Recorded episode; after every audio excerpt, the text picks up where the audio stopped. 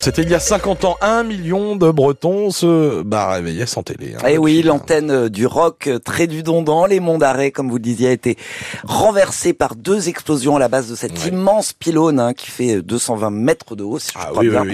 Alors un attentat jamais revendiqué, mais attribué au, au, FLB, le Front de Libération de la Bretagne. Pendant plusieurs semaines, il a donc fallu euh, s'occuper sans cet objet qui avait pris une place très importante dans les maisons. Les veillées ont fait leur grand retour, les jeux de société. La légende dit même qu'il y a eu un, un baby boom. Certains en tout cas en ont profité aussi pour faire le point sur leur vie, un peu comme euh, pendant la période du Covid. C'est le cas de Yann Biger. En 1974, le bigoudin ne parlait pas breton. Il est aujourd'hui considéré comme l'un des meilleurs auteurs en langue bretonne et le déclic a eu lieu grâce à l'attentat du pylône. Mon épouse me dit, lorsque je rentre à 6h30 du soir, comment que ça va Je lui demande, ah ben ça va mal, euh, t'as pas su la nouvelle Non, qui est mort? Non, c'est pas ça qu'elle m'a dit, c'est que l'antenne de télé de Rock Trédidon a été euh, dynamitée. Ah bon, et alors? Ah ben alors, alors, il paraît qu'il y aura pas de télé pendant deux ou trois mois, qui sait encore? Ah bon? Alors là, je m'étais dit, qu'est-ce qu'on va faire après le, repas du soir hein? Je dis, tiens, je vais me remettre à la langue bretonne, parce que vraiment, je suis resté ce qu'on appelle un illettré, j'ai jamais su ni la lire ni l'écrire. J'ai essayé, j'avais retrouvé le livre de catéchisme de mon père qui était tout en breton. Je n'arrive pas à déchiffrer le signe orthographique. Et qu'est-ce qui se passe? Je vois mon père qui me dit Ah bon Ah Te voilà devenu celtisan Qui me dit Ah bah oui ah, ah, Celtisan, biscois quoi. Biscois, du jamais vu?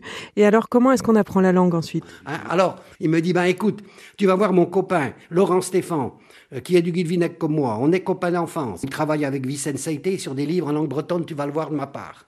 Frère Stéphane m'a pris en charge, il m'a donné des bouquins, il m'a fait lire, et puis voilà, tout seul, comme ça, ben, je suis arrivé à maîtriser la langue bretonne, au moins à la lire, et après à l'écrire, puisque en 76, France 3 lance un concours d'une nouvelle en langue bretonne, qui sera donc diffusée à la radio pour une durée de 20 à 30 minutes. Et puis je me dis, tiens, moi, j'ai des idées là-dessus. Et ça me trottait dans la tête, et puis j'ai envie de sauter comme ça, d'écrire un conte pour la radio, et je l'ai écrit, Le pétrole du diable, le dynamitage, de l'antenne de Rock Trédudon.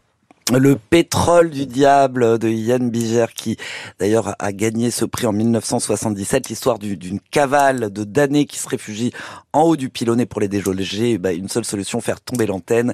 Et Yann Biger qui répondait à Catel Huguin.